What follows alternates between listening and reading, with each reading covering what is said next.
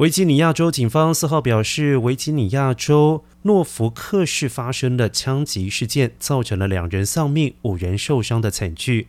诺福克市警方大约在午夜时段接获枪击案的通报。警方指出，当远警抵达现场时，他们发现四名女性和三名男性受到枪伤，其中两名伤者在医院伤重不治。